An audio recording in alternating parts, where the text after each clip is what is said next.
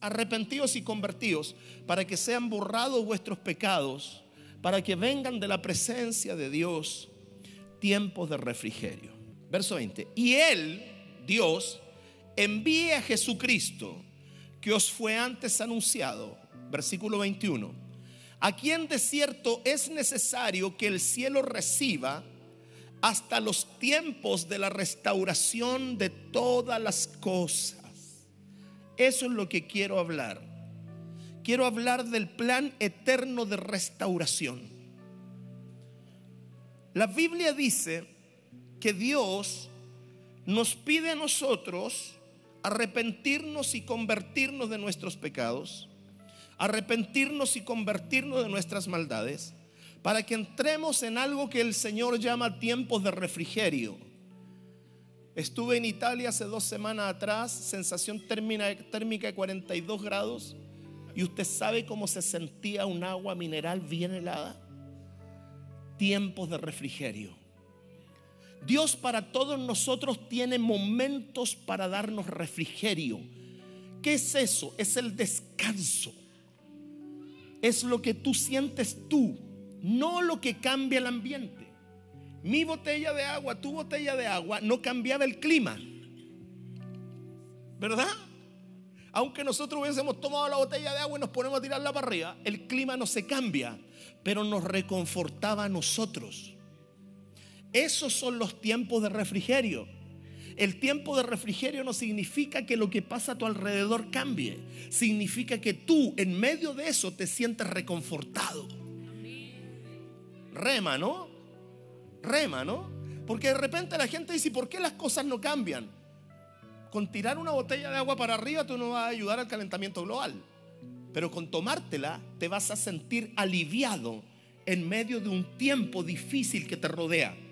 Jesús tiene para nosotros tiempos de refrigerio, momentos de refrigerio en medio de diferentes ambientes que nos rodean. ¿Estamos claros ahí?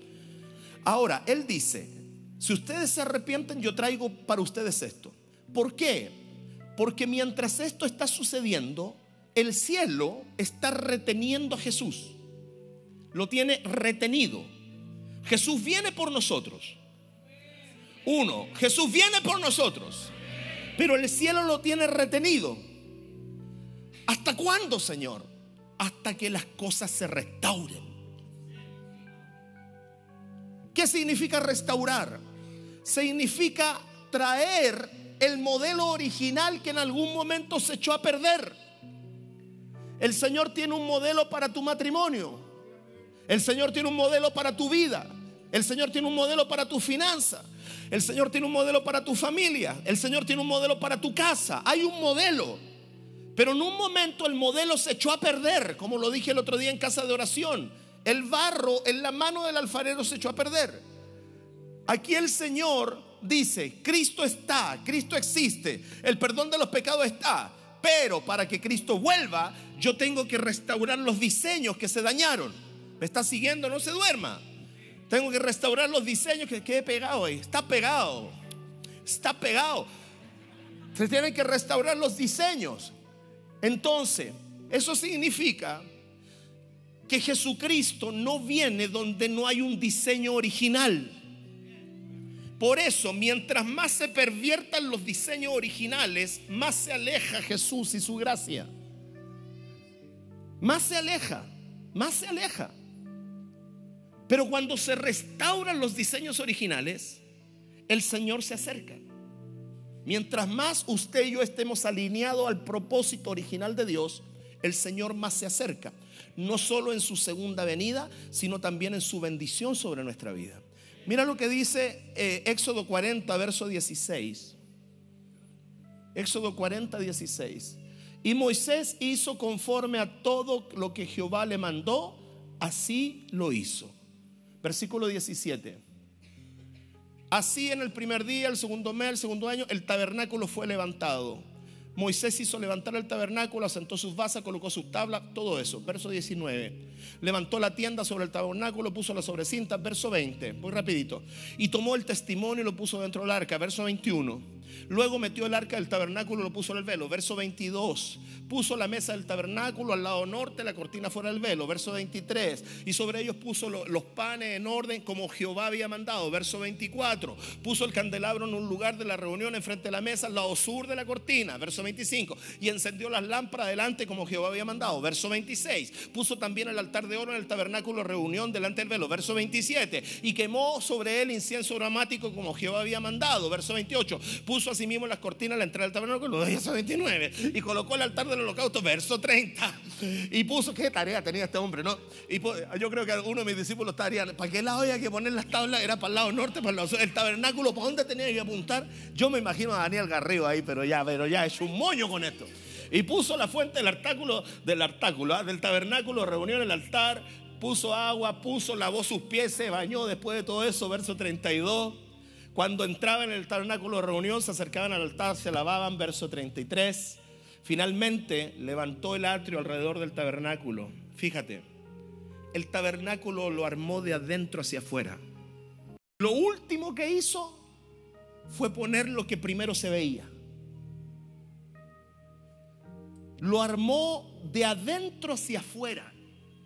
Por eso la transformación del diseño original es de adentro hacia afuera. Usted no saca nada con vestirse de evangélico. No saca nada con peinarse de evangélico. No saca nada de tener una Biblia evangélica.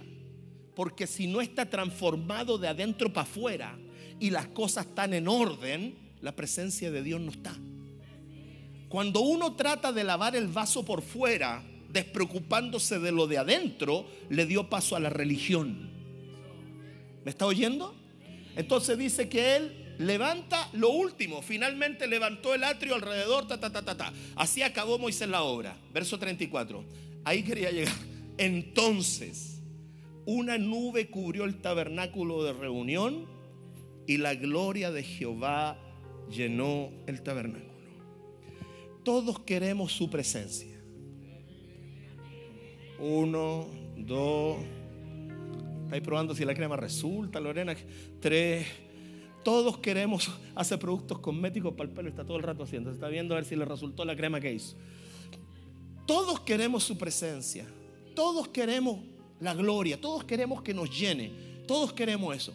Pero ¿se da cuenta dónde comienza eso? Eso comienza donde termina la restauración de las cosas donde deben estar. ¿Por qué a veces el Señor no puede venir a tu vida como Él quisiera hacerlo? Porque todavía la mesa que debería estar en el norte está afuera de la casa. Apóstol, tengo que entrar a la mesa del patio para el comedor. Ese no está entendiendo nada. Porque todavía aquellas cosas que deberían estar en tu vida en orden siguen en desorden.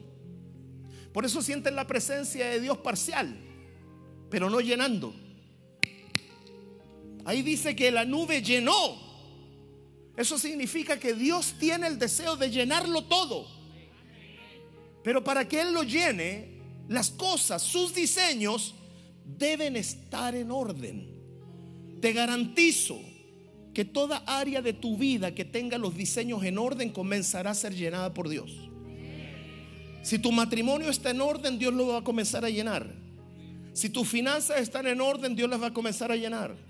Si tu corazón está ordenado, Dios lo va a comenzar a llenar. Si tu boca se ordena, Dios la va a comenzar a llenar. Todo lo que se ordena conforme al diseño, el Señor, su, su garantía es llenarlo. ¿Estamos de acuerdo hasta ahí? ¿Me escuchan los que están atrás? Entonces, ahí yo veo cómo Dios, en, la, en el orden original, dice, el tabernáculo tiene que estar de esta forma para que yo lo llene. El problema es que nosotros somos hombres. Y como seres humanos todo lo desordenado. ¿Cuántos de los que están aquí hoy día hicieron su cama antes de venirse? Chata, mira, cuatro. Eso hicieron en el servicio militar. Los muchachitos me miran con cara de hay que hacer la cama. Se hace. Entonces, todo lo que Dios establece lo hace en orden. Pero nosotros los seres humanos somos especialistas en desordenarlo todo todo. Desordenamos nuestra salud, desordenamos nuestras finanzas. Hay gente que me pide oración por diabetes. Pesan 275 kilos. me piden la oración por diabetes y se van tomando Coca-Cola. Y los espero un costillar de cerdo en la casa, con papas mayo. Y de postre una torta de tres leches. Me pediste oración por diabetes. Te digo que te metiste en más diabetes. Pediste oración para ser libre de un vicio y mientras estoy orando por ti, estás pensando en fumarte el último. El hombre todo lo desordena. Y le digo algo, póngame atención. Donde haya desorden hay vacío. Cada vez que usted ve desorden, usted hallará vacío. En el principio creó Dios los cielos y la tierra. Y la tierra estaba desordenada ahí. Y la tierra estaba desordenada ahí. Donde haya desorden hay vacío. Pero donde haya orden, no se me distraiga, hay llenura. ¿Ok? Entonces dice, los hombres... Escuchaste el Hello Moto, fue idea mía. Tú oíste el Hello Moto.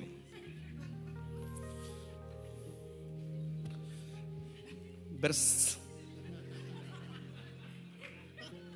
Dale un aplauso al Señor para volver.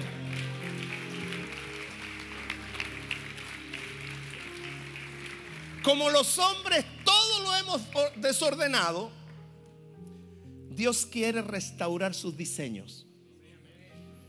Primero sus diseños y luego los tuyos.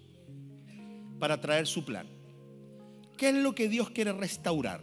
Primero y único en este mensaje, hay muchas cosas más, pero voy a enfocarme solo en esto. Dios está restaurando el tabernáculo caído de David. Libro de Amós capítulo 9 versículo 11.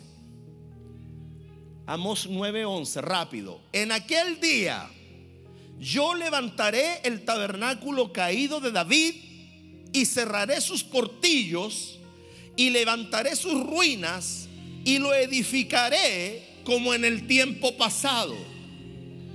Aquí, como yo sé que no todos saben qué es el tabernáculo de David, se lo voy a enseñar.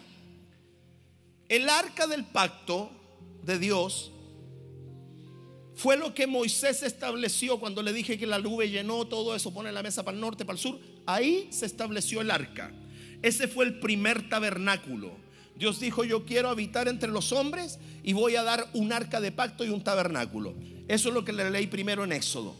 Luego pasaron los tiempos, el tabernáculo grande fue destruido se perdieron cosas y quedó solo el arca. El arca se llevó a la casa de un hombre que se llamaba Obededom.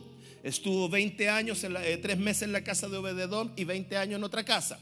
El tema es que desde allí David manda buscar el arca y se la lleva a Jerusalén. ¿Ok? Y él hizo un tabernáculo, pero no lo hizo como era en el principio.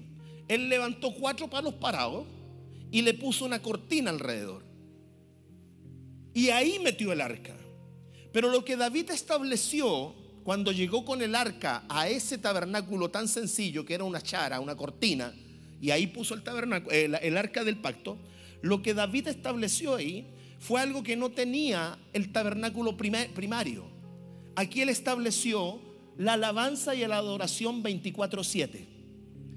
Las 24 horas, 7 días a la semana, habían equipos de adoración de alabanza, de gratitud, presentando animales en sacrificio, ofreciendo sacrificio a Dios y adorando a Dios. ¿Me está entendiendo? Lo tengo medio perdido. Adorando a Dios. Entonces, Él estableció equipos de alabanza. Él estableció equipos de cantores. De ahí David empezó a diseñar instrumentos de música. Los instrumentos de música, muchos fueron diseñados por David. Empezó a diseñar instrumentos de música.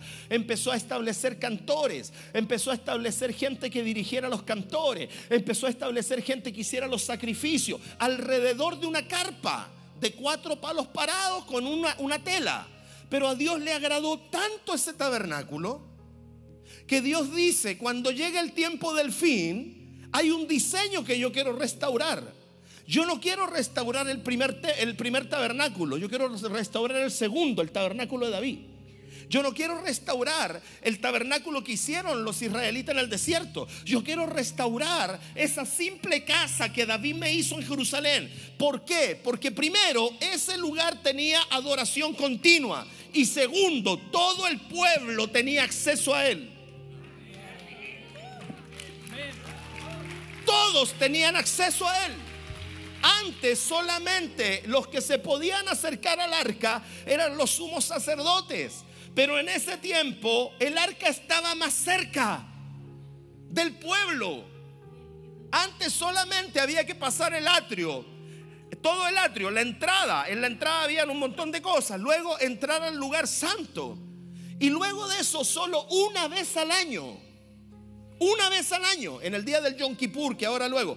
Una vez al año un sumo sacerdote, ni siquiera un sacerdote, un sumo de los sumos, el papa de los sacerdotes, tenía que estar en ayuno, vestirse de ropas de lino y entrar al lugar santísimo que estaba completamente en obscuridad.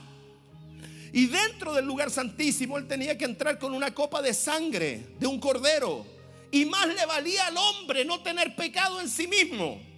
Porque les amarraban a la cintura a la cintura una cuerda y la cuerda tenía campanita y el traje tenía campanita. Entonces los que estaban afuera veían al sacerdote entrar y si el sacerdote ofrecía el holocausto, la sangre del sacrificio, venía la presencia de Dios y el pueblo adoraba. Pero de repente se sentía un, puro borrazo adentro, una pura caída y las campanitas hacían tilín, tilín, y tenían que empezar a tirar la cuerda para sacar el sacerdote muerto de adentro del, lugar santísimo. Ese, ese ritual lo hacían una vez al año. Y solo una persona entraba. Y si estaba en pecado, tenían que pasar al otro año. Pero cuando David estableció ese tabernáculo, le añadió lo que los otros no le añadieron. Le añadió, escúchame, le añadió adoración, alabanza, sacrificio y cercanía. ¿Me escuchó? Lo que ahora separaba esa, esa arca de la gente era el grosor de un velo. Pero la podían ver traslucida, pero era el grosor de un velito. Lo que antes la separaba del pueblo eran grandes metros, pero ahora era solo un velo. Solo un velo. Quizá el tabernáculo era de este porte. Yo me imagino que era un rectángulo como de este porte. Por aquí se entraba y allá al fondo estaba el arca. Pero ahora David la agarró, la trajo y la puso delante del pueblo. Escúchame, y eso le agradó a Dios. Porque Dios nunca ha querido ser lejano. Dios nunca ha querido ser lejano. Dios siempre ha querido ser cercano de ti, de tu vida, de nosotros. Nosotros lo que conocemos de Dios, escúchame esto, es simplemente porque Él lo quiso revelar. Porque ¿cómo podríamos conocer de Dios si Dios no se quiere revelar? Lo que nosotros conocemos de Dios porque Dios quiso que nosotros lo conociéramos. Entonces Dios dice, en el último tiempo voy a restaurar ese tabernáculo donde habrá restauración, adoración, alabanza, oración, entrega 24/7 para todo aquel que se quiera, yo estaría emocionado, ¿eh?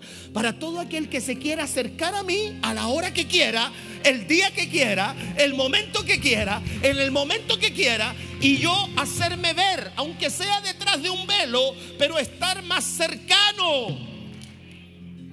Estoy aún atrás de un velo, pero estoy más cercano que a través de grandes distancias. Dios siempre ha ido acortando las distancias. ¿Me está oyendo, no? Antes te sentabas atrás. Hoy día ya vas llegando adelante. Antes te quedabas afuera. Hoy día estás adentro. Porque Dios siempre ha ido acortando las distancias. Antes no te querías comprometer, hoy día estás en la escuela. Porque Dios siempre está cortando las distancias que nos acerquen a Él. Entonces dice que esto es lo que el Señor quería restaurar. Entonces siempre hemos dicho que la restauración del tabernáculo de David tiene que ver con la cercanía, con la adoración y con la alabanza. Y eso está bueno. Qué rico que podamos adorar, qué rico que podamos saltar. ¿Tienen calor o yo solo tengo calor? ¿Quién tiene calor? Sí, Marcela, tengo a la gente aquí que ya, ya están en el calzoncillo. Por Marcela, ¿dónde te fuiste? ¿Te fuiste? La Marcela se fue a tomar un tiempo refrigerio. ¿Qué pasó? Off there. All. Entonces, ¿qué pasó? Dios siempre ha querido restaurar eso. ¿Usted cree que Dios quiere restaurar la alabanza? Sí. ¿Usted cree que Dios quiere restaurar el cántico en su boca en vez de queja? ¿Usted cree que Dios quiere restaurar la gratitud en su boca en vez de la ingratitud? ¿Usted, quiere que, ¿Usted cree que Dios quiere ser cercano a usted y a mí? ¿Usted cree que Él ha ido cortando las distancias? Dios todo eso lo ha hecho. Pero hay algo más profundo que eso. Y ahora empiezo a enseñar. Ahora empiezo a enseñar. En el libro de Hechos capítulo 16 se presenta un conflicto. ¿Sabes qué conflicto? Ponme atención. Que los judíos empezaron a poner trabas porque los gentiles se estaban convirtiendo a Dios. Los judíos empezaron a poner problemas. Porque quiero decirle a usted que el Evangelio entró por los judíos. Si usted tiene drama con un judío, usted tiene drama con su Salvador. Si a usted no le agradan los judíos, le tengo una noticia. Jesús es judío. Jesús es hebreo. Él es judío. Entonces cuando la gente aborrece al judío sin saber por qué, porque al judío se le tiene bronca sin saber por qué, porque esa persecución ha venido de los tiempos de la humanidad, te dije todo y quedó uno prendido. Si usted, a, lo pusiste ventilador, ok. Si usted aborrece al judío, tiene un problema con su Salvador porque su Salvador es judío. Entonces entró la salvación por Jesús y los judíos que habían creído en Jesús comenzaron a reclamar de nosotros que no somos judíos. Nosotros somos llamados el pueblo gentil. ¿Qué significa gentil? ¿Cómo estás? Buenas tardes, mi nombre es Carlos, adelante pase. No, eso no es ser gentil. Eso es tener educación. Gentil significa toda persona que de nacimiento no es hebrea, toda persona que de nacimiento no es judía, toda persona que no pertenece a Israel, es el pueblo gentil. Y el tema es que se empezó a predicar el Evangelio, los judíos que se convirtieron al Señor Jesús y los gentiles empezaron a creer. Empezaron a creer los griegos, empezaron a creer los romanos, empezaron a creer las prostitutas, empezaron a creer los chilenos, empezaron a creer los venezolanos, empezaron a creer los bolivianos, los argentinos, los brasileños, empezaron a creer los paraguayos, los franceses, empezaron a creer en un Dios que venía de una raíz hebrea. Entonces, como ellos son celosos de sus tradiciones, ¿qué hicieron? Tuvieron un concilio porque todavía no estaban completamente renovados. Yo lo estoy poniendo usted en el contexto para que entienda. Un concilio como todavía no estaban completamente renovados. Y empezaron a hacer una polémica. Ya que ellos crean, pero que se circunciden. Que Pedro andaba ahí medio, tú sabes que Pedro siempre ahí para donde calienta el sol. Entonces, ya, que se circunciden. Y parte otro, no, pues, pero ¿por qué? Porque se tienen que circuncidar. Pero ¿cómo los vamos a volver ellos a la ley si ni nosotros la hemos respetado? Ese fue el problema que había ahí. Se pusieron a discutir. ¿Cómo le vamos a pedir a ellos que cumplan una ley que ni siquiera nosotros, que somos nacidos por esa ley, hemos cumplido? Y le queremos pedir a los gentiles que comen, que comen costillar de chancho con papa frita, que ellos sigan una ley que nosotros no hemos seguido. ¿Me está oyendo? Y se armó una trifulca ahí. El tema es que en esa conversación apostólica, porque los apóstoles peleamos de en cuando, sale esta conversación. Te puse en contexto, ¿no? ¿Te puse en contexto? Claudia, ¿cómo vamos?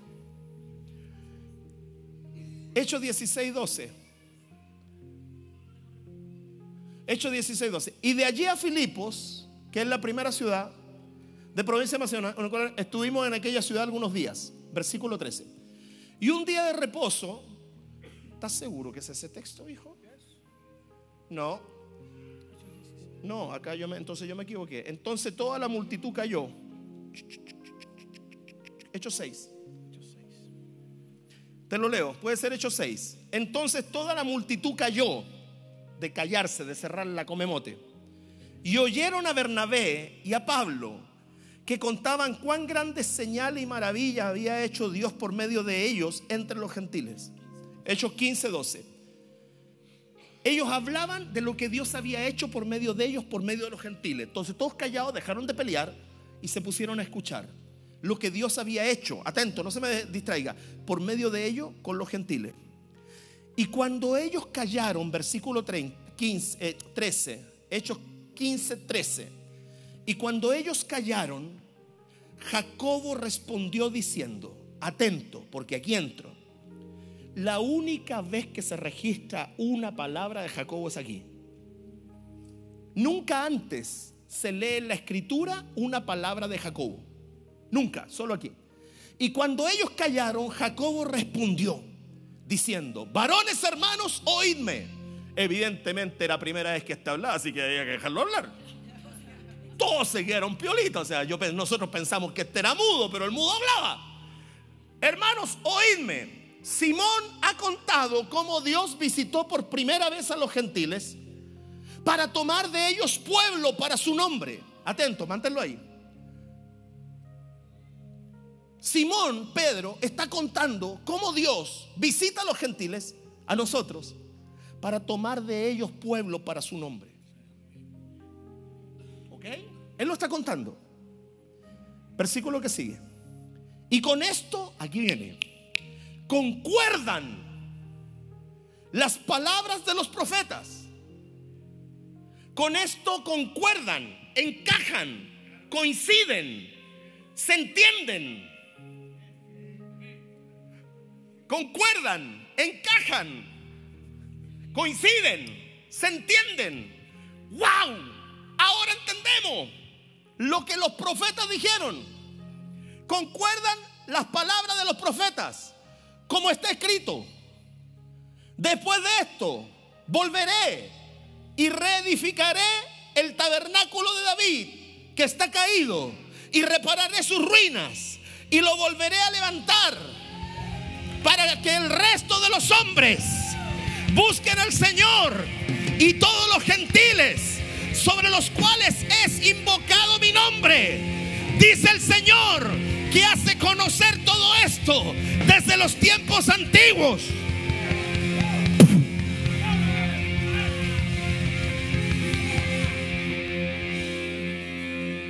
Siempre hemos fijado la atención en que la restauración del tabernáculo de David es un nuevo nivel de alabanza. Y está bien.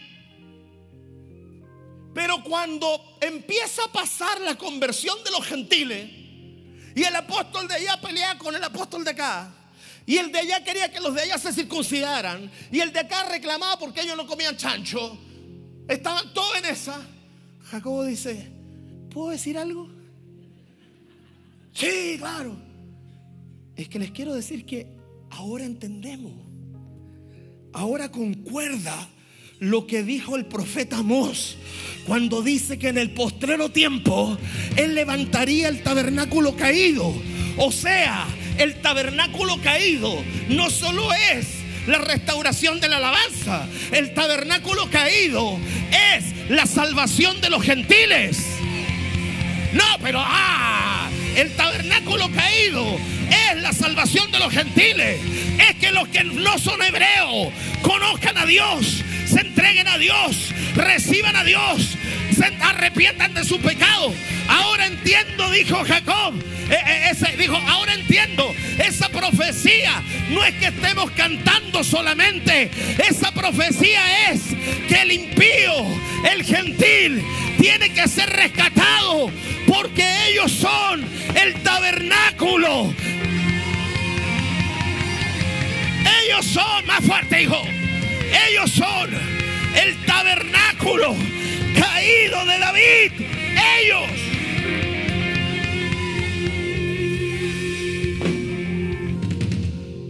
Dale para atrás el verso 1. Vamos a levantar el tabernáculo de David. Adoración 24 horas. Amén. ¿Está bien? Vamos a levantar el nuevo movimiento de adoración. Amén. ¿Está bien? Es lindo. Pero el Señor dijo en el postrer tiempo, yo levantaré ese tabernáculo porque me agradó. El tabernáculo caído de David, hoy en día levantamos para que hombres busquen al Señor un lugar de danza y alabanza extravagante. El tabernáculo caído de David. ¿Qué pasó ahí? ¿Qué pasó ahí? Jacob, no, eh, ¿cómo se llama este? Jacob recibe la revelación como un apóstol el otro día que le cayó el 20 sobre los bautismos, recibe la revelación y dice, ahora entiendo. Que el que los gentiles estén ingresando no es que nosotros nos peleemos. El que los gentiles estén viniendo no es que nosotros peleemos entre nosotros, ni les tratemos de meter a ellos leyes. El que los gentiles estén viniendo significa que se está cumpliendo la palabra de que el tabernáculo caído de David sería restaurado. A mayor cantidad de gentiles no hebreos que entran, más se levanta el tabernáculo, más se levanta el tabernáculo. Y el Señor dijo, yo vuelvo cuando todas las cosas se restauren. Y lo primero que quiere restaurar es el tabernáculo caído de David, que significa la salvación de los gentiles.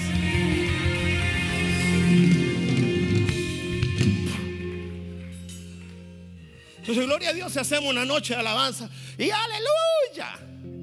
Pero eso es parcial. Perdón, desperté una guagua. Eso es parcial. Entonces, fíjate, fíjate.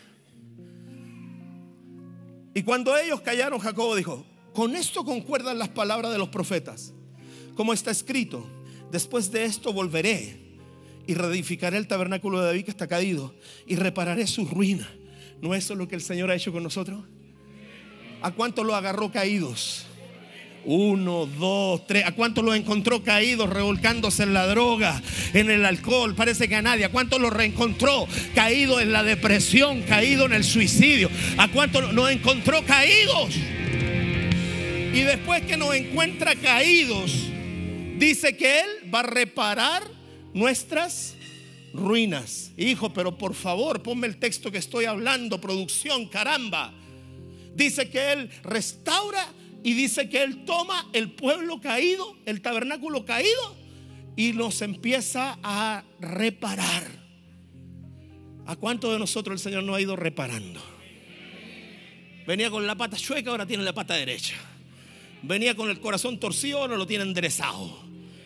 El Señor nos ha ido reparando. Y mira lo que ha hecho. Y ha reparado nuestras ruinas. Y dice, y lo volveré a levantar. Por eso el Señor está obrando en ti algo que nadie puede detener.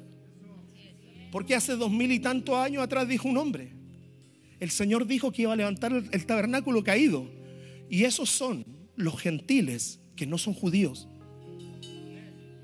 Que Dios los va a traer de todas las naciones para hacerlo su pueblo.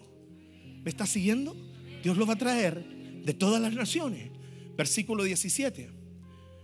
Para que el resto de los hombres busquen al Señor y todos los gentiles sobre los cuales, escúchame, ¿Te la suelto o no te la suelto? Todos los gentiles sobre los cuales es invocado mi nombre. El pueblo gentil es un altar.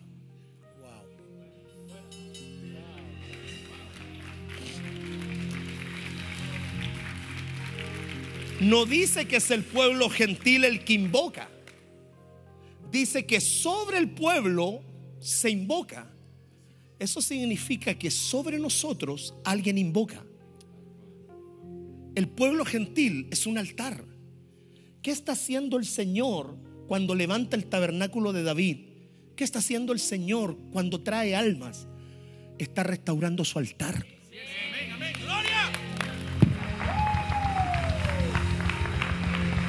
¡Aleluya! Sobre los cuales he invocado mi nombre, dice el Señor, que hace conocer esto desde el tiempo antiguo. Entonces el apóstol Jacobo dice, parafraseando, este movimiento del Espíritu Santo absolutamente concuerda con la profecía de Amós.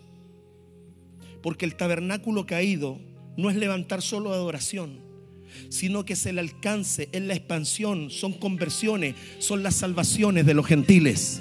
Por eso lo que estamos viviendo hoy día es porque se están restaurando diseños es porque se están restaurando diseños.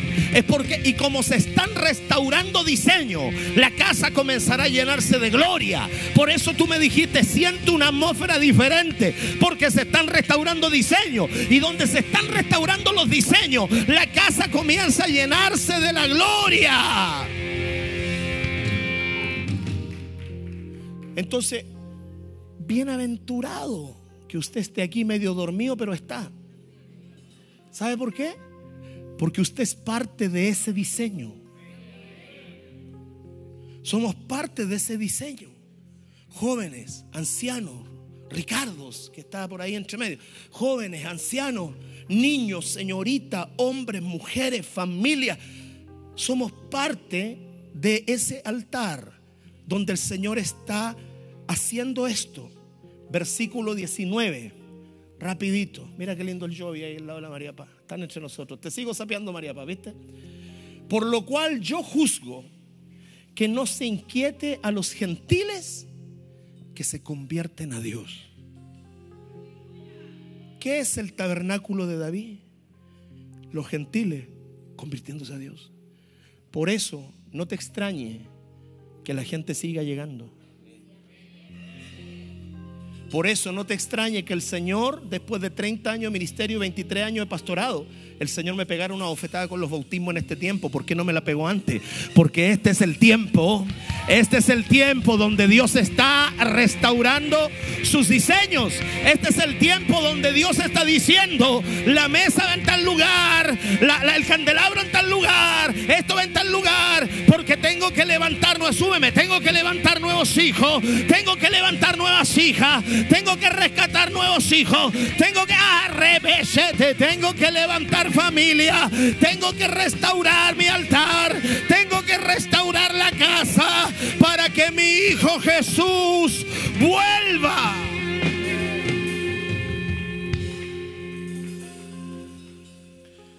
Romanos capítulo 11. ¿Cuál es el propósito de Dios sobre el pueblo gentil? Romanos 11, 11.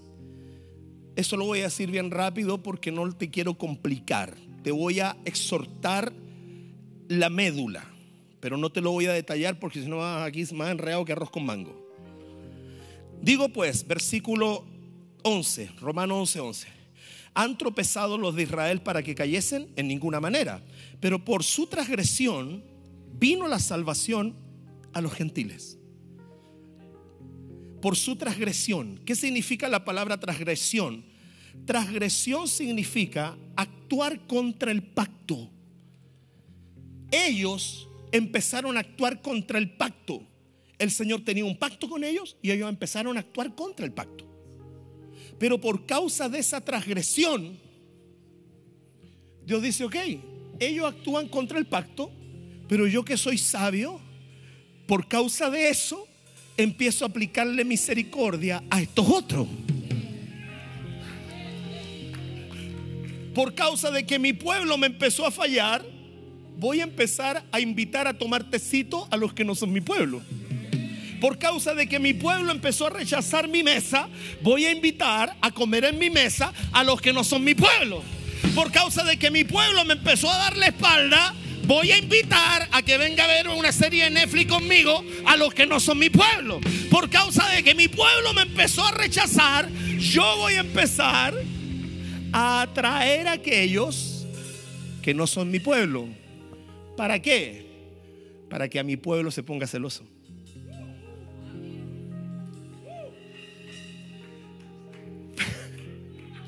No, pero mira la jugada de ajedrez que hace. Tú me estás rechazando ya, yo lo invito a él. Y tú después estás ahí y empiezas a ver. ¿Y por qué él? Porque cuando yo te invité, no viniste. Así que ahora lo invito a él. Ah, pero ¿por qué? Bueno, te estoy provocando a celo para destruirte, no, para hacerte volver. Te estoy provocando a celo para destruirte, no, para hacerte volver. Entonces, por un lado, ellos lo rechazaron y Dios nos abrió la misericordia a nosotros. Dígame que no es lindo Dios. Pero Él ama a Israel, Él ama a su pueblo.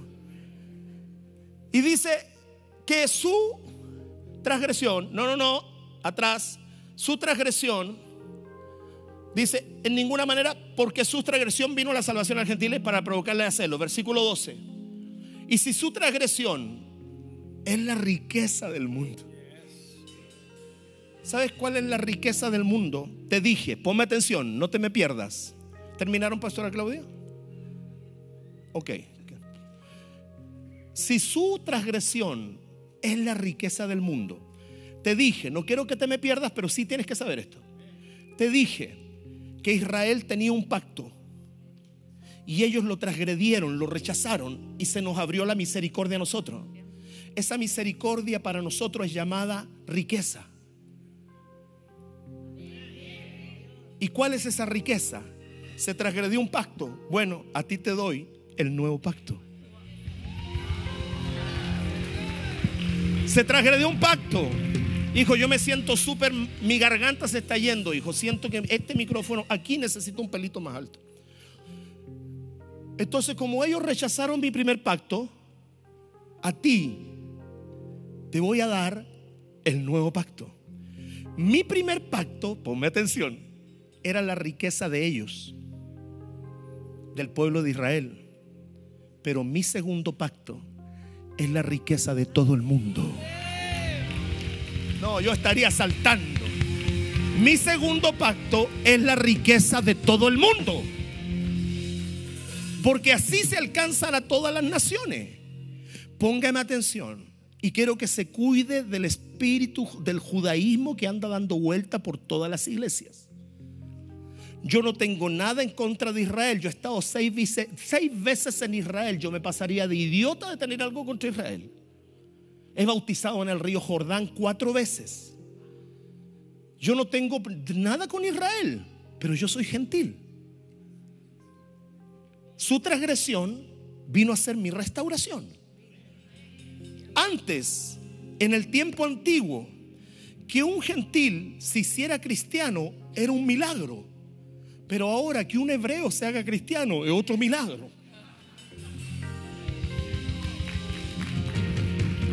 ¿Por qué? Y yo un día le dije a un hijo, hijo, si la voluntad de Dios hubiese sido que el Espíritu Santo volviera a todos los hombres al judaísmo, el Espíritu Santo ha hecho un pésimo trabajo. Porque el Espíritu Santo está salvando gentiles para Cristo, no para el judaísmo.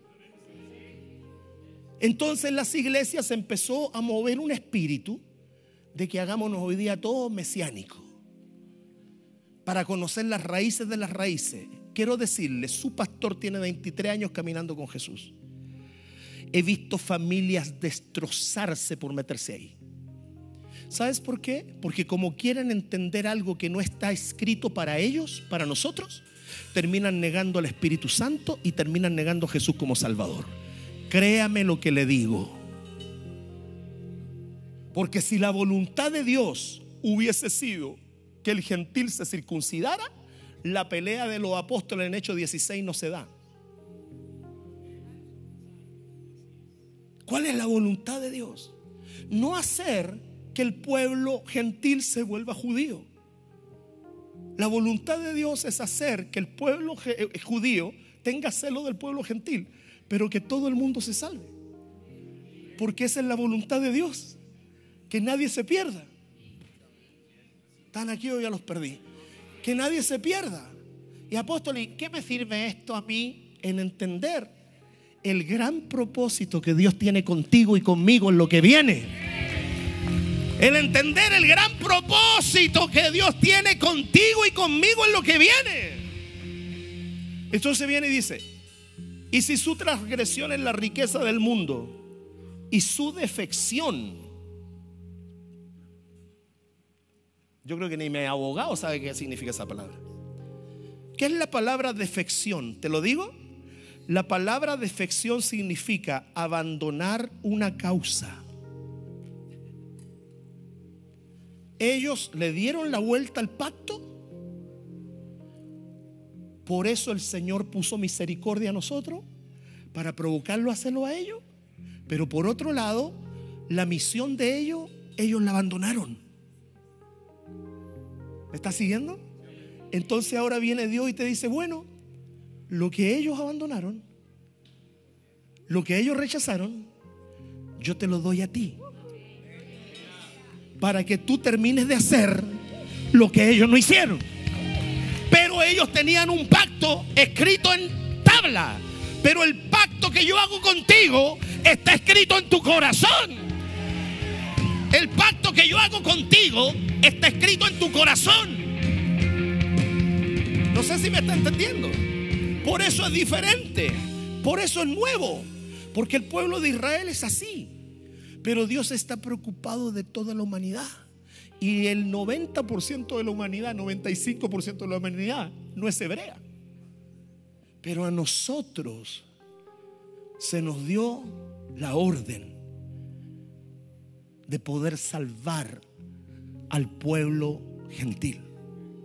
Por eso donde tú vayas, si tú eres parte de esta casa y eres parte del tiempo que estamos viviendo, tú tienes que entender que estás rodeado de gente no hebrea a la que el Señor quiere salvar. Déjate de predicarle al judío para que se haga cristiano. Empieza a predicarle al gentil para que reciba a Cristo. Porque ese es el mandato para que las naciones enteras entren. Apóstol, ¿y esto de qué me puede servir a mí para que yo me sane del juanete? Ese es el problema de la iglesia. La iglesia se congrega para recibir algo y no para hacer un aporte para alguien. Me aplaudo solo. La iglesia se puso egoísta. Tranquilo, pero como negro. La iglesia se puso egoísta. La iglesia viene para recibir algo, pero no para cumplir el entregar algo. Y en los tiempos que estamos viviendo, Dios está restaurando su diseño. Esta es una enseñanza pesadita. Dios está restaurando sus diseños con un propósito final, que mi casa sea llena de gloria.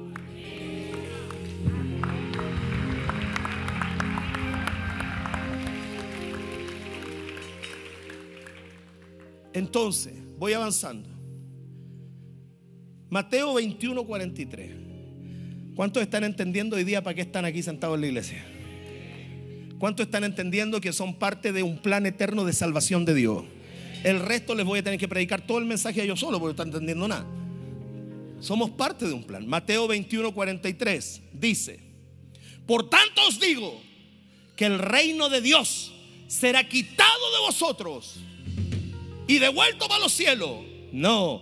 Por tanto os digo que el reino de Dios será quitado de vosotros y será dado a gente.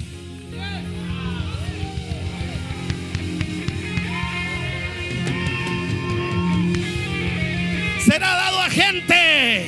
Será dado al inmigrante. Será dado al borracho. Será dado al alcohólico. Será dado a la prostituta.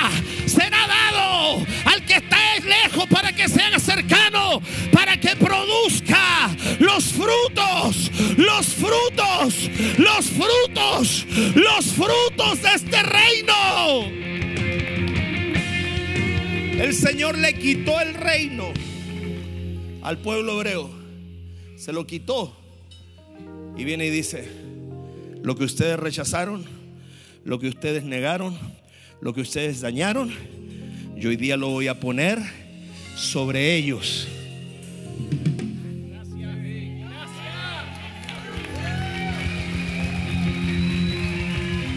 Y escucha algo. Agárrate la bola de cabeza que te llega ahora y el argumento que tienes que votar será dado a gente que produzca los frutos del reino. Eso significa que si tú estás en el reino, tú eres fructífero aunque el diablo diga lo contrario. Eso significa que tú eres fructífero, que tus circunstancias digan lo contrario. Eso significa que tú eres fructífero. Dentro de ti hay una producción de fruto. Si estás en el reino, hay que salvar gentiles para el reino. Somos gente fructífera. Grite El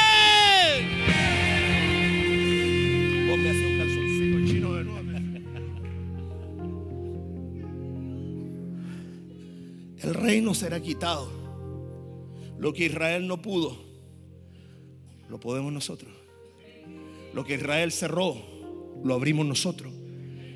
Somos más bacanes que los israelitas. No, léete el libro Romano 11. Cuidado, ellos son el original y tú eres la rama injertada. Ellos son el olivo original y tú eres la rama injertada. Por eso cuando los gentiles vamos a Israel, Cuidado de estar mirando al israelita así como tú no tienes, tú crucificaste a Cristo, tú aquí que allá. Ellos son el olivo original y nosotros la rama injertada. Y si Dios no perdonó al original, no te soberbezcas, si no teme, dice la escritura, porque si no Dios tampoco te perdonará a ti. Porque aquí hay un plan de Dios. Por eso si tú me dices apóstol, yo Vengo a la iglesia, pero no pasa nada. Primero, bautízate. Segundo, sácate la mentalidad de ser parte de un calientacilla. Y entiende que si estás en el reino, Tú eres parte de la reedificación de un propósito eterno que Dios dijo en los últimos tiempos. Yo levantaré, restauraré el tabernáculo caído de David para que todos los hombres, los gentiles, me conozcan. Para que a su debido tiempo en esa jugada de ajedrez maravillosa que Dios se pega, a su debido tiempo, como dice Romano 11, hasta que todo Israel sea salvo. Porque si la transgresión de ellos resultó para nuestro beneficio, ¿cuánto más cuando Dios los restaure a ellos?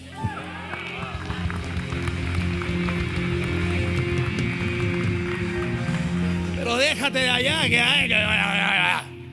porque tengo una J en el apellido, soy judío. Usted es por la fe, hijo de Abraham, por la fe, pero por la genética es hijo de Cristo Jesús del reino de los cielos y usted es un gentil para ganar gentiles. Entonces el reino de los cielos será quitado de vosotros y dado a gente que produzca los frutos. Romanos 11, 28. ¿Cuánto están aprendiendo?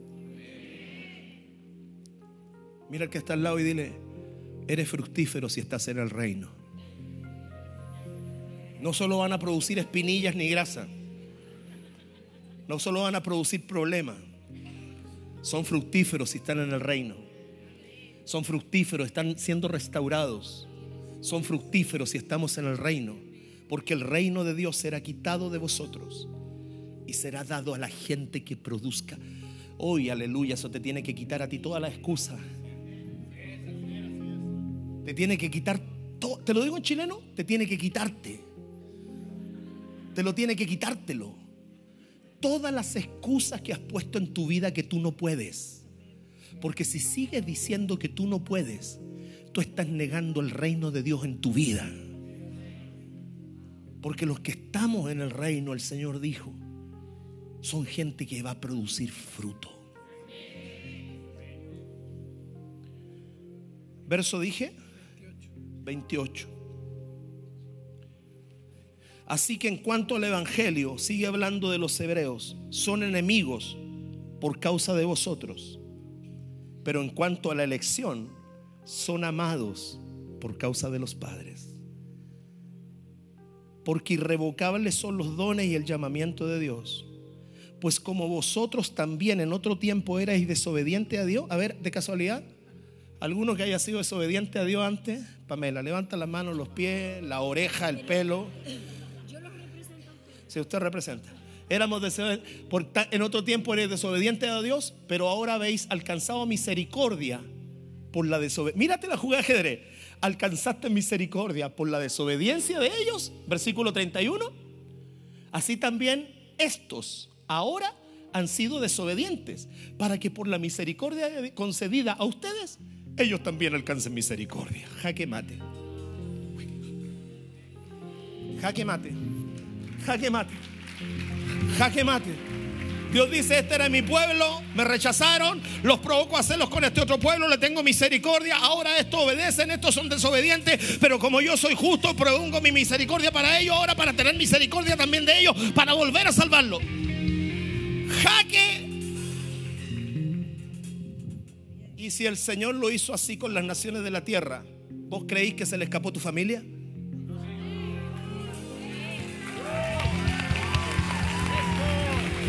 Y si el Señor lo hizo así con las naciones de la tierra, vos creí que se le escapó tu familia, que se le escaparon tus hijos, que se le escapó tu casa, olvídalo. El Señor tiene un plan. El Señor tiene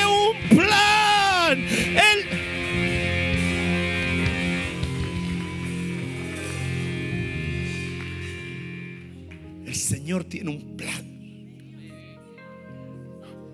Armó todo este entuerto partido de ajedrez, donde dice, voy a someter a él, a esto lo llamo por elección, a esto otro por misericordia, someto a esto a desobediencia para tener misericordia de esto, ahora que tengo misericordia de esto, como yo soy justo, le voy a extender la misericordia a esto, para que al final todo esto sean salvos. Jaque mate. Por eso mira lo que, ahí el diálogo que Por eso mira lo que dice el otro versículo, 32. Porque Dios sujetó a todos en desobediencia. Change the sound. Para tener misericordia de todos.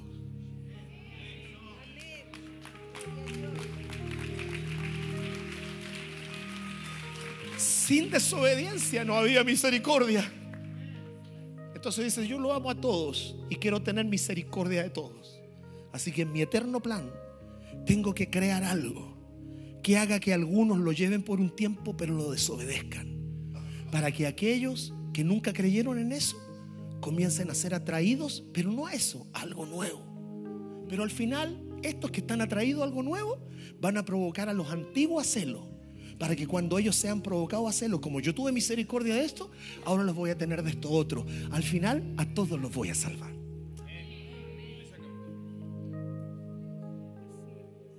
Lindo Dios.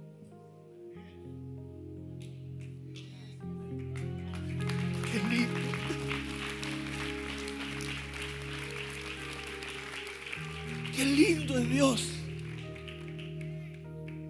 Y te la, te la digo, te la digo en lenguaje nuestro.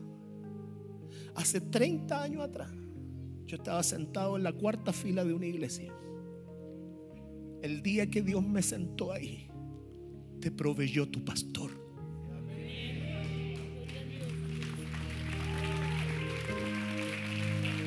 El día que Dios me llevó ahí, y me sentó en la cuarta fila de una iglesia, ese día, en su plan eterno de restauración del tabernáculo caído, dijo, ese en veintitantos años más será el pastor de ese, de ese, de ese, de ese, de ese, de ese, de ese, de ese, de ese, de ese, de ese, de ese. En veintitantos, treinta años más, ese va a ser pastor de todo esto. Cuando Dios mira, mira planes. Cuando Dios mira, mira propósitos. Por eso cuando andáis como tu hijo hoy día, me acordaste los centellas, los helados. Porque Dios sujetó a todo. Un, un, tintito, dime a mí, porque no con chovino. Porque Dios sujetó a todo en desobediencia para tener misericordia de todos. ¿Está entendiendo hasta ahí? Y mira lo que termina diciendo el apóstol Pablo. Verso siguiente. Oh. Se da cuenta que la misma exclamación que yo siento en este momento que usted la siente, la sintió Pablo cuando se dio cuenta. Y me dice, oh, profundidad de la riqueza, de la sabiduría, de la ciencia, cuán insondables son sus caminos, inescrutables sus caminos. Él ve el fin desde el inicio. Él sabía que tú ibas a estar aquí hoy día. Él sabía que tú te ibas a bautizar. Él sabía que tú ibas a ser rebelde, pero te iba a perdonar 400 veces y te iba a levantar y te iba a dar un propósito. Él sabía que un día te iba a ir, después iba a volver. Él lo sabía todo, porque todo lo sujetó a desobediencia para tener misericordia de todos. Ah, entonces lo que me pasó, el Señor lo permitió. ¿Y quién eres tú, oh vaso de barro, para que le digas al alfarero por qué hiciste así? Libro de Romanos dice, ¿quién eres tú, oh vaso de barro, para que le reclames al alfarero por qué hizo así? ¿Es que acaso no puede hacer de un tipo de barro dos piezas como él quiere hacerla? Es que a mí me tocó vivir esto, me tocó vivir, o sea, Dios permitió. ¿Quién eres tú? ¿Quién soy yo para reclamar eso? No enfoquemos nuestra mente en el reclamar lo que pasamos. Enfoquemos nuestra mente en que Dios nos miró con misericordia para hacer de nosotros el tabernáculo caído de David que se levanta. Estoy concluyendo. Entonces, ¿estamos bien hasta ahí? ¿Estamos bien hasta ahí?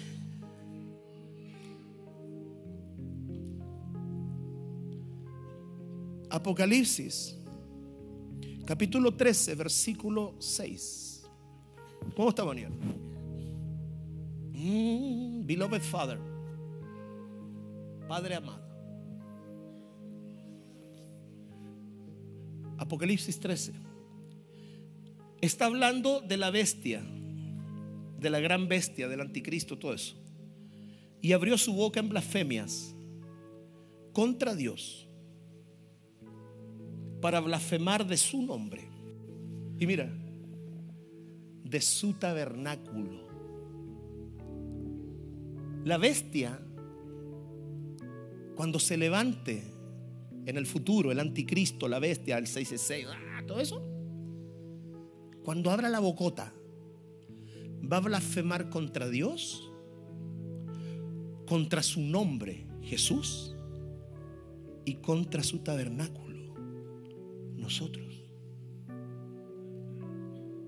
Fíjate qué tan importantes somos en el plan de Dios que la bestia va a hablar mal de nosotros.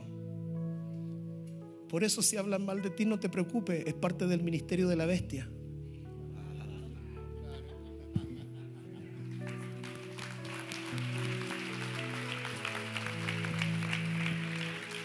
Si hablan mal de ti,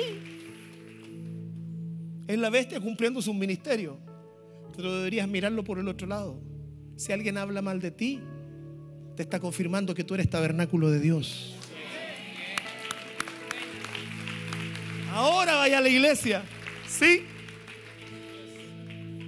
Ahora, ¿quién te vio y quién te vea? ¿Sí? Ahora ella por la canuta. ¿Sí? Porque llegará el día que hoy día te burlas, pero mañana me vas a agradecer. Porque el día que Dios me miró a mí, le vas a decir, también te miro a ti. Porque Dios sabía que en la eternidad, en ese plan tan grande que hizo Él, Él sabía que tú también estarías conectado conmigo.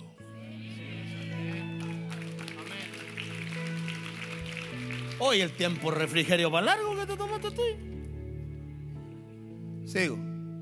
Contra el tabernáculo y de los que moran en el cielo. Pero mira, ¿estás aquí o no? ¿Estás aquí o no? ¿Estás aquí? ¿Cuántos se están sintiendo hoy día así como que voy a salir de aquí pero comiéndome al diablo con su suegra? ¿Cierto que sí? Bueno, si usted se hace eso, usted es inmortal. Por siempre. Versículo 7. Y se le permitió hacer guerra contra los santos y vencerlos. También se le dio autoridad sobre toda tribu, pueblo, nación y lengua. Versículo 8 y la adoraron todos los moradores de la tierra, cuyos nombres no estaban escritos en el libro de la vida del Cordero que fue inmolado desde el principio del mundo. Yo no tengo nada contra mis discípulos, pero se lo he enseñado. Cuando uno viene aquí, no se está escribiendo su nombre en el libro de la vida. El nombre ya estaba escrito. Cuando tú vienes delante del altar y te entregas al Señor, tú estás cumpliendo lo que dice la Escritura. Eres uno más de los gentiles que falta por entrar. Eres una más de las piezas que falta para su propósito.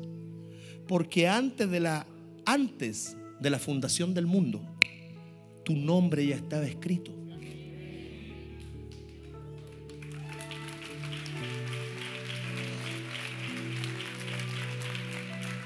Mi nombre ya estaba escrito. El, tema no es que Él te escriba el nombre, el tema es que no te borre el nombre. Porque el nombre se puede borrar. Bíblicamente dice, y no borraré su nombre del libro de la vida. El nombre se puede borrar. Mi nieto Marcelo una vez, eh, mi nieto Marcelo, mi nieto Rafael vio en una visión en el cielo un libro y vio cómo los nombres se ponían oscuros y se empezaban a borrar, que era un libro que tenía muchos nombres y se empezaban a borrar algunos. Tu nombre está escrito desde antes de la fundación del mundo. Antes que la tierra se enfriara, antes que los mundos y las constelaciones se formaran y que hubiera una sola mente racional que pudiera entender algo de lo que pasaba, su nombre y mi nombre ya estaba escrito ya estaba en la memoria de Dios. Ya Dios te conocía. Por eso cuando miró a Jeremías en el capítulo 1 le dice, antes que te formases en el vientre te conocí. Antes de ser formado adentro del vientre, yo en el año 1971, tú en el año 90 y algo, 80, 92, tú en el 80, tú en el 40 y antes que nosotros fuéramos formados en el vientre, el Señor dijo, yo tengo tu nombre en memoria. Por eso no te mataron adentro del vientre cuando lo intentaron. Yo tengo una pierna más corta, un centímetro más corta. No tengo sensibilidad en todo mi muslo derecho. Por eso camino un poco raro, porque soy cojo de la pierna derecha, un centímetro y algo más corta no hay sensibilidad en el muslo. Es más, si usted me viera con short corto, se daría cuenta que mi pierna izquierda es más voluminosa que mi pierna derecha. Porque la pierna derecha solamente es un apoyo. Porque toda la fuerza la hago con mi pierna izquierda. Cuando yo subo al auto de copiloto, se me queda la patita afuera. Prefiero que se me quede afuera que se me quede atrás, ¿no? es un chiste chileno. No se me queda la patita atrás, se me queda afuera. Entonces, ¿qué tengo que hacer? Yo tengo que tomar la patita y tirarla para arriba del auto. Así. Cuando yo me cruzo la pierna, no sé si usted me ha visto cruzar la pierna, yo me la tomo. Y si usted pasa por el lado y sin querer me la, me la topa, se me cae porque no tengo fuerza para sostenerla. Porque yo nací así. Nunca me interesó. Nunca. A mí me dijeron que me había dado polio cuando chico. Será la polio, ni sé lo que es. El tema es que hace un tiempo atrás me hice un chequeo y el doctor encontró unas isquemias cerebrales. Un daño cerebral que me había sido, me había pasado cuando yo estaba en el vientre de mi madre. Y ahí entendí que ese daño cerebral era el que había causado esta desconexión de esta pierna de la sensibilidad, de la fuerza y del crecimiento. Y ahí me acordé que alguna vez mi madre en una conversación, no en pelea ni en nada, en una conversación, me dijo que ella me había querido abortar a mí porque cuando ella se embarazó de mí tenía 15 años y se hizo remedio. Y se hizo agüita de hierba. Y se inyectó cosita. Pero no me logró matar. Porque mi nombre.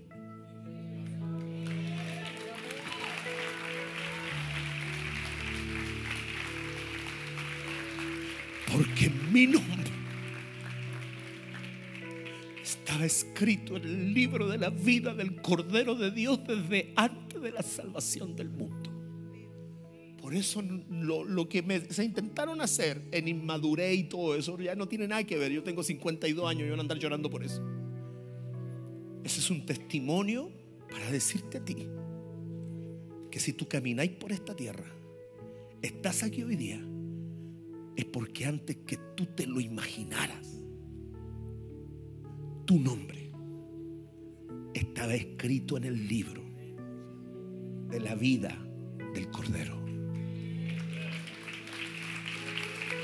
Y Dios, Darwin, tuvo que hacer toda esta vuelta completa en la historia, mover judíos para allá, gentiles para acá, hacer pelear con los apóstoles por allá, reclamar el día, sagrado por acá, establecer tal cosa para allá, guardar las Biblias en la Inquisición por allá, tuvo que hacer 1500 cosas para que el día que nacieras su propósito siguiera corriendo. Por eso el apóstol dice, ¿quién entenderá la mente de Dios?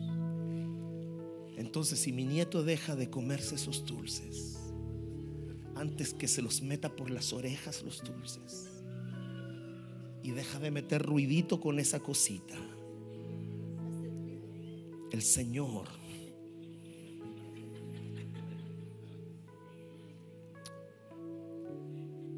Romano 11, 25, y estoy concluyendo, apágame la luz, baja la luz. ¿Le vas a dar paso a la depresión después de lo que te acabo de decir? ¿Para qué vives? Para cumplir su plan. ¿Por qué caminas sobre esta tierra? Para cumplir su plan. Porque eres parte de un tabernáculo. ¿Y sabes lo que es un tabernáculo? Es un lugar donde su presencia quiere habitar. Ahora se tomó los tiempos de refrigerio la pastora Claudia, todavía tenemos un montón de gente bautizándose. ¿Cómo va eso?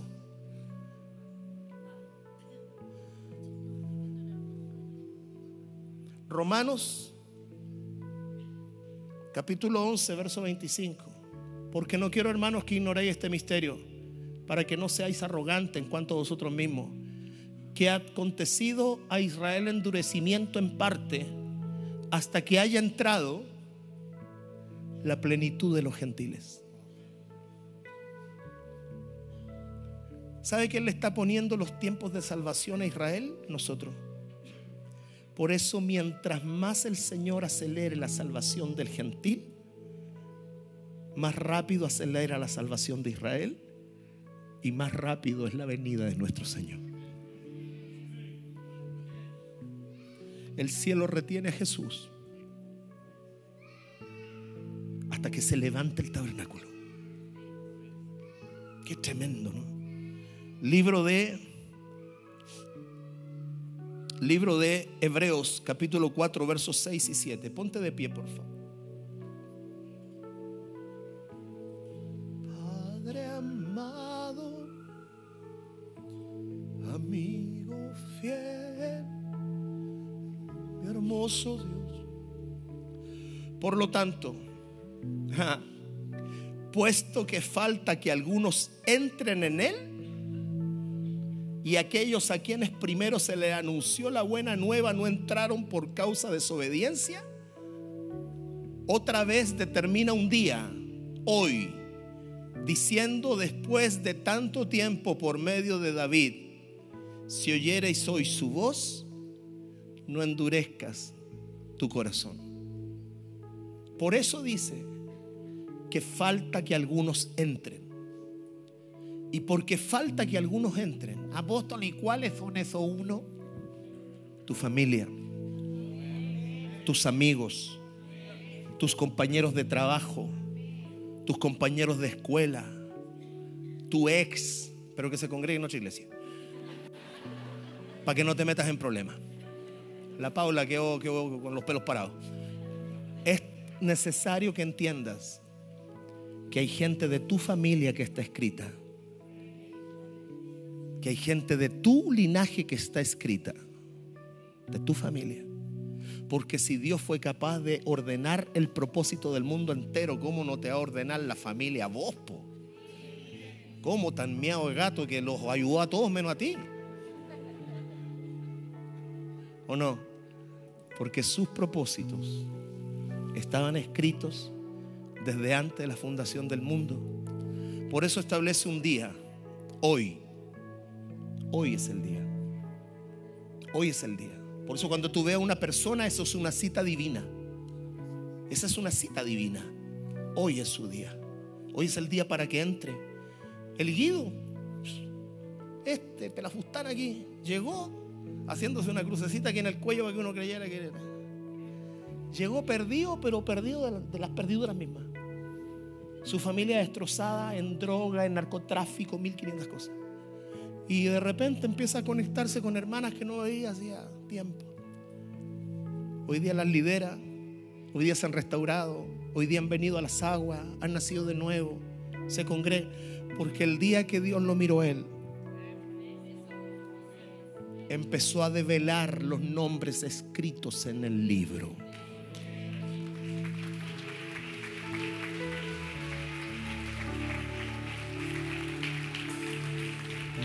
Necesito una información oficial de la sala. Hebreos capítulo no, segunda Pedro 3:9 y con esto concluyo. ¿O no, Solano? El Señor no retarda su promesa. Apóstol, desde que nací que yo escucho que Cristo viene, como que ya no viene, ¿ah? Pero si a mí siempre me han dicho que Cristo viene y ya llevo años, como que ya no viene. ¿eh? El Señor no retarda su promesa, según algunos la tienen por tardanza, sino que es paciente para con nosotros, no queriendo, no queriendo que ninguno perezca, sino que todos, todos procedan al arrepentimiento.